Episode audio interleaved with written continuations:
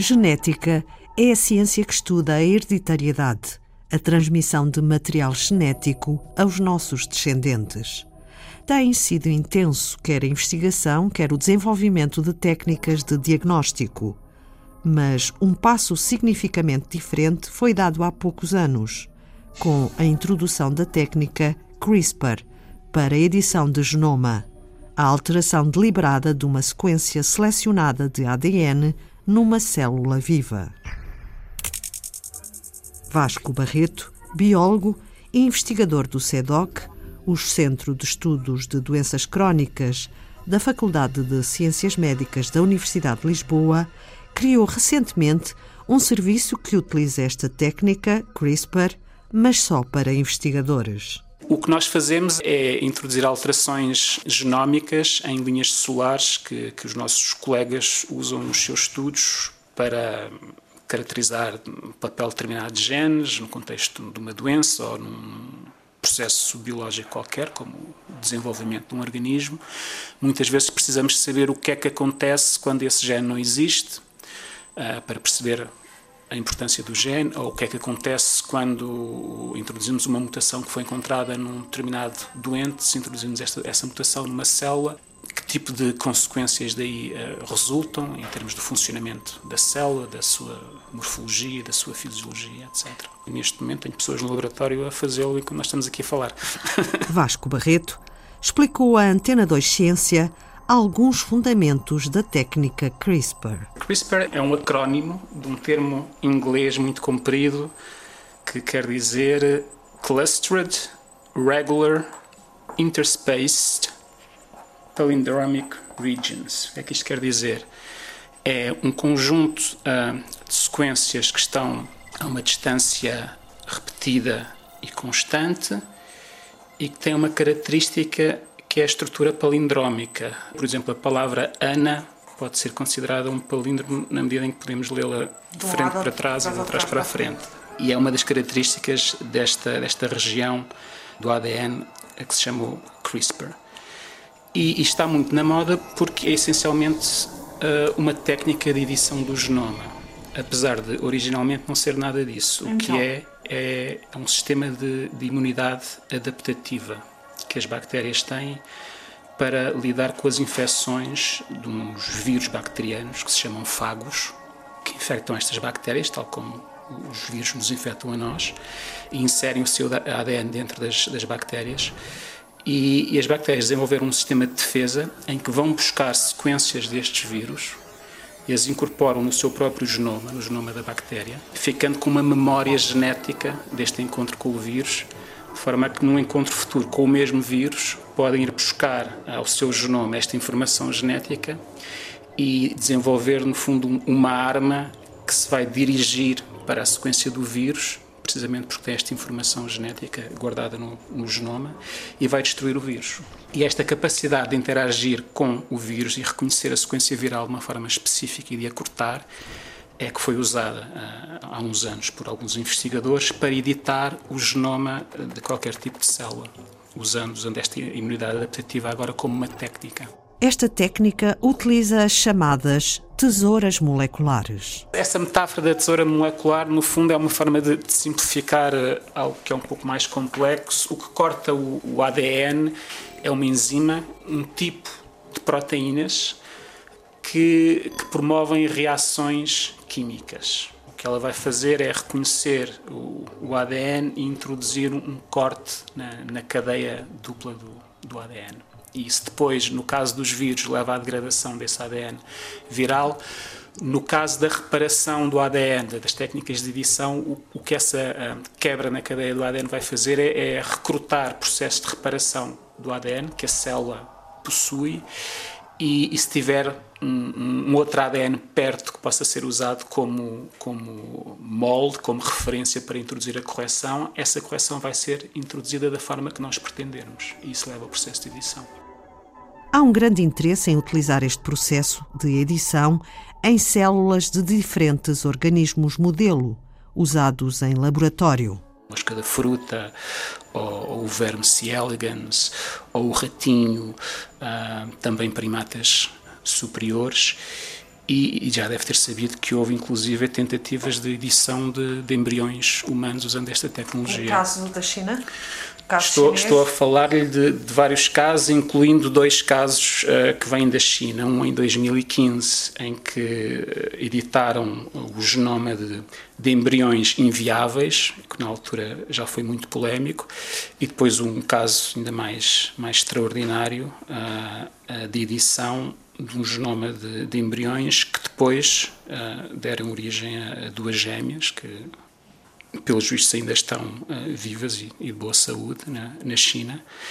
E este caso causou grande polémica porque foi visto pela maior parte da comunidade científica como, como uma enorme imprudência, dado o estado de desenvolvimento da técnica e também toda uma série de questões éticas que, que coloca. Foi feita em, em embriões provenientes de, de, fertilização in vitro, que é uma técnica normal de fertilização in vitro, e antes da, da implantação no, no útero materno, eles foram editados por esta técnica para alterar um gene que codifica uma proteína que está envolvida na entrada do HIV nas células T. E já se sabe há muitos anos que há pessoas que têm uma mutação que ocorre naturalmente nas populações que, que as protegem contra a, a infecção pelo HIV. Embora não de uma forma 100% eh, eficaz, dá-lhes uma, uma proteção acrescida em relação a outras pessoas que não têm esta mutação. O que este cientista chinês fez foi introduzir essa mutação propositadamente neste, nestes genes. Ou melhor, ele tentou introduzir a mutação, na verdade não foi muito bem sucedido. Do ponto de vista técnico, além, além das questões éticas, do ponto de vista técnico, eh, este procedimento também não foi muito bem, muito bem executado. De maneira que o gene foi de facto afetado. Pensa-se que eh, terá contribuído para dar uma proteção parcial a estas duas gêmeas em relação ao vírus do HIV, mas sabe-se que uh, elas estão neste momento mais vulneráveis a outro tipo de infecções, de maneira que uh, também por causa destes prós e contras se questiona muito esta intervenção.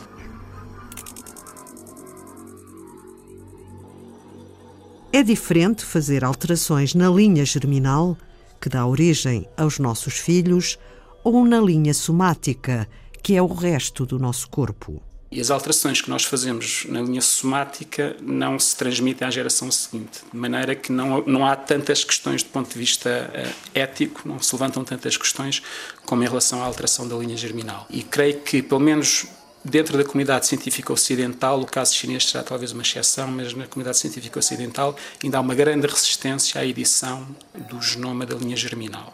O que quer dizer que qualquer transformação que seja feita ali passará para os descendentes. Passará para os, para os descendentes e para os seus descendentes, de maneira que se vai perpetuar ao longo das gerações, a menos que seja feita outra intervenção que a venha a reverter. Mas, como digo, há uma grande resistência a fazer este tipo de intervenção pelas questões éticas que levanta e também por um, por um outro problema uh, que é mais de ordem técnica. Se pensarmos bem, a maior parte das, das mutações que afetam uh, as pessoas e que se traduzem depois em doenças monogénicas muito complicadas a sua transmissão pode ser evitada fazendo a seleção dos embriões, selecionar aqueles que não têm essas mutações. Ou seja, não é preciso fazer um processo de, de, de engenharia genética, basta fazer um processo de diagnóstico que se pode fazer, uh, sobretudo no contexto da, fertilização in vitro, em que os embriões são criados in vitro, é possível depois selecionar aqueles que não têm as mutações e implantar apenas esses, de maneira que não é preciso fazer um processo de, de engenharia genética.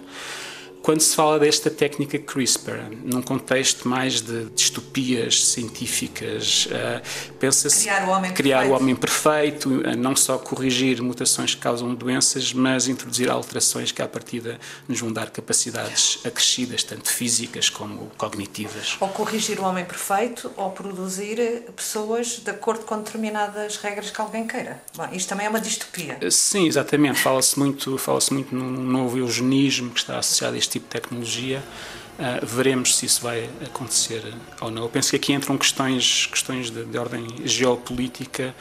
Possivelmente no Ocidente uh, uh, esse fenómeno não vai surgir, pelo menos com, com, com o apoio de algum Estado, mas noutras geografias é bem possível que haja a tentação de, de enverdar por essa via. Há muitos anos que ouvimos falar em terapia génica mas a verdade é que esta tecnologia ainda não conseguiu estar à altura daquilo que prometia, sobretudo as promessas que são feitas num contexto menos técnico, sublinha Vasco Barreto de maneira que há uma grande apetência para que a, a terapia génica se torne uma realidade. E a, esta tecnologia, CRISPR, de alguma forma, é uma espécie de, de messias tecnológico anunciado, porque vem satisfazer essa ansiedade por ser uma técnica extremamente simples de, de, de implementar, ao ponto de vários laboratórios em todo o mundo a terem começado a utilizar, e disso também ser uma explicação para o seu sucesso, porque quanto mais pessoas utilizam esta técnica, mais criatividade está ao serviço desta tecnologia, mais depressa nós conseguimos eh, resolver os problemas técnicos. Isso tem, tem acontecido. Uh, essencialmente é por isso, por haver uma grande expectativa e por a técnica ser extremamente simples e extremamente uh, fácil de ser adaptada e de ser melhorada. Já está a ser utilizada nos serviços de saúde? Não está a ser utilizada nos serviços de saúde. Há, sobretudo nos, nos Estados Unidos, provavelmente também uh, na China e até, até antes de ter acontecido nos Estados Unidos, e em alguns outros países europeus há ensaios clínicos em curso, mas são ensaios clínicos muito recentes, começaram uh, no Ocidente, creio que em 2017, 2018. Os resultados que existem ainda são muito preliminares. E estão ainda muito circunscritos a tipos muito particulares de doença, linfomas, leucemias, uh, doenças do sangue, uh, doenças oculares de maneira que ainda é prematuro dizer até que ponto esta vai ser uma, uma tecnologia que se tornará uma realidade. Ensaios clínicos na parte somática. Na parte somática, exatamente. Uh, em relação a alterações da linha germinal, uh, o Ocidente uh, continua muito, muito receoso de avançar por aí justamente pelos problemas de ordem ética, o medo do eugenismo e, como disse, a possibilidade do diagnóstico genético de pré-implantação resolver este problema. O problema que é a transmissão destas mutações para a geração seguinte. É? é possível, eh, selecionando os embriões, evitar fazer o, processo de, de engenharia genética. Vasco Barreto, biólogo e investigador do CEDOC, Centro de Estudos de Doenças Crónicas da Faculdade de Ciências Médicas da Universidade de Lisboa. Criou recentemente um serviço que utiliza a técnica CRISPR como edição do genoma, mas só para investigadores. Foi Antena 2 Ciência.